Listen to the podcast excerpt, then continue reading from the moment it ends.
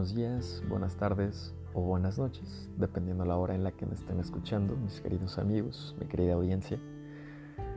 Hoy les hablaré un poco acerca del caso de Caspar Hauser, que fue un caso que a mí me maravilló cuando era niño y que hoy en día me sigue maravillando. Los dejo con él.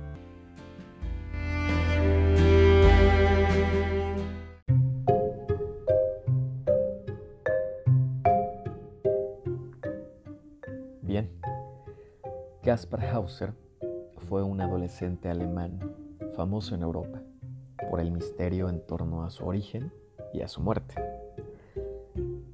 Parecía un niño salvaje. Por lo poco que se sabe de él, creció en cautiverio y en completo aislamiento. Desde su aparición, se especuló sobre su posible pertenencia a una casa real en particular a la familia gobernante en Baden. Él ha sido llamado el huérfano de Europa. ¿Por qué? Porque esas mismas especulaciones lo han vinculado a diversas personas de la realeza de aquella época, inclusive a Napoleón Bonaparte. El origen es un misterio, ya que parece que apareció de la nada. El militar Friedrich von Wessing lo llevó a, a una comisaría de Nuremberg el 26 de mayo de 1828, junto con una carta en donde se especulaba el nombre del chico y la fecha de su nacimiento, marcada el 30 de abril de 1812. Despertó muchísimo interés, ya que como les dije, parece que salió de la tierra, salió de un agujero, no sabía hablar, no sabía escribir, Muchas personas ilustres de la época lo intentaron adoctrinar, escolarizar. Sin embargo, sus intentos fueron nulos. Solamente pudo aprender a hablar y a leer, pero nunca pudo desarrollarse como una persona normal y sana. Debido a sus primeros años en lo que se cree fue un posible cautiverio. También su muerte, que fue pues en lo mínimo extraña el 17 de diciembre de 1833. Uf, no tenía ni 30 años el pobre cuando falleció. Supuestamente lo asesinaron ya que en la causa de la muerte, debido a los estudios que se realizaron, se dijo que él no pudo haberse provocado la muerte. Las heridas fueron provocadas por un agente externo.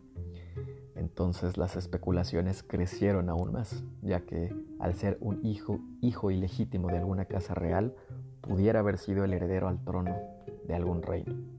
Esto no se quiso saber, no quisieron que esto saliera a la luz y por lo tanto tuvieron que matarlo.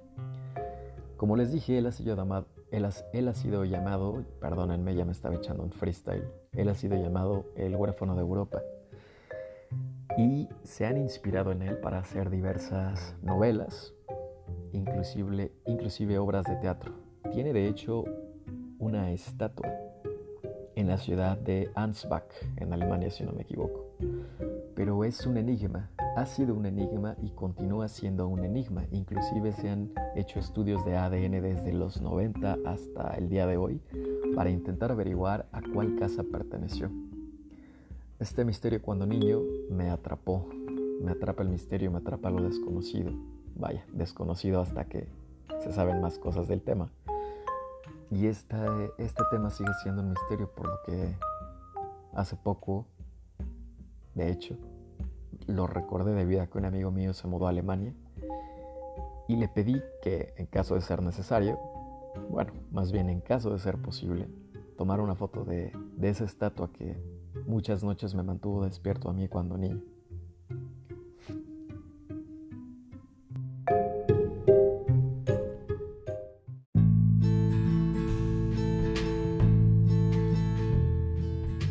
Y bien amigos, este fue el caso de Caspar Hauser, el huérfano de Europa.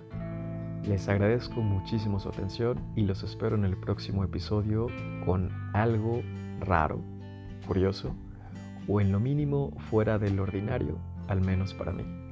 Hasta la próxima.